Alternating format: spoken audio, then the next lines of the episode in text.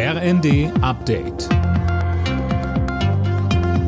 Stündlich neu. Auf den Punkt informiert. Ich bin Dirk Jostes. Guten Morgen.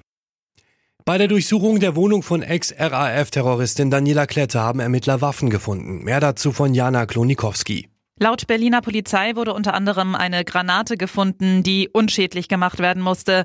Ein weiterer Gegenstand, der nicht näher beschrieben wurde, musste mit spezieller Technik abtransportiert werden. Dafür wurde ein Mehrfamilienhaus evakuiert und die angrenzende Straße gesperrt. Die ehemalige RAF-Terroristin Klette war am Montag nach jahrzehntelanger Flucht gefasst worden. Ihr wird unter anderem vorgeworfen, mehrere Geldtransporter überfallen zu haben. Nach ihren mutmaßlichen Komplizen wird weiter gesucht. Das oberste Gericht der USA will prüfen, ob Ex-US-Präsident Trump Immunität vor Strafverfolgung hat. Damit liegt ein Wahlbetrugsprozess gegen Trump erstmal auf Eis. Cornelius Dräger. Ab Ende April wollen sich die obersten Richter mit der Frage beschäftigen, ob ein ehemaliger Präsident für Handlungen während seiner Amtszeit strafrechtlich belangt werden kann. Eine Entscheidung wird im Juni erwartet.